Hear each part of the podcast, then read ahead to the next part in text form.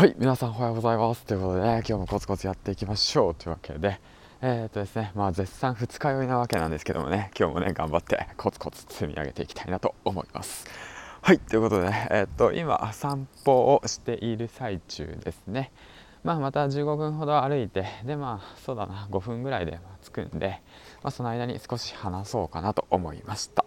はいということでね、えー、と1週間お疲れ様でした。4連休明けのね仕事1週間本当に結構辛いかと思うんですけどもなんとか乗り切ったってことでね今日はゆっくり過ごす方が多いんじゃないでしょうか。うん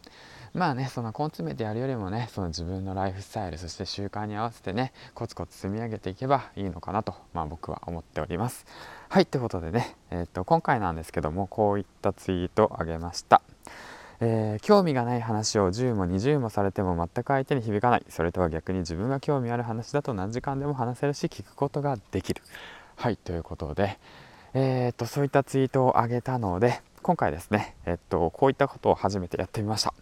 質問にご協力お願いします。音声84日間連続投稿。朝活読書ともに習慣化。毎日投稿461本。音声収益化ノート収益化育休中ということで気になることをラジオで回答します。ということでね。うん。そういった形でね、えっと、少しばかりちょっと質問を取る形をねあのやってみようかなと思って。でこれもまあツイッターねで使える機能みたいで僕初めて使ってみたんですよね。うん。でまたこういったことでね利用してあの気になることをね少しでも話したらいい話せたらいいかなと思って、えっと、初めて使ってみました、うん、ですからまあ皆さんもねえっと話のねネタだとかね、まあ、あるんだけどそれがね本当にね周りの皆さん皆さんがね、うん、聞きたいことなのか知りたいことなのかっていうことが分からなくなった時ってやっぱ直接質問するのが一番ですよね。うん。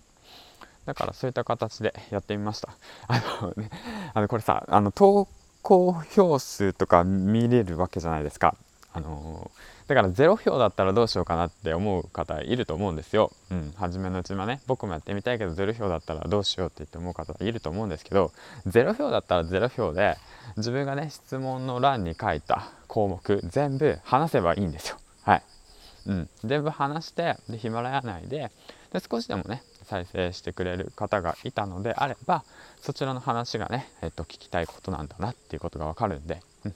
逆にね、まあ、いろんなチャレンジです。やっぱり。あの0票だったら0票でしたって言ってね、あのー、それがネタになるんで、うん、だからそういったことはね、まあ、気にしず何でもトライしてみましょうということでね今回は、まあ、また新しいことをやってみましたということでね、うん、そういったことについて話していきました。はいということでね、えーと、今日も一日頑張っていきましょう。最後までご視聴ありがとうございました。よければフォローそしてねいいねコメント等よろしくお願いします。はいということで次回の放送でお会いしましょう。バイバイ。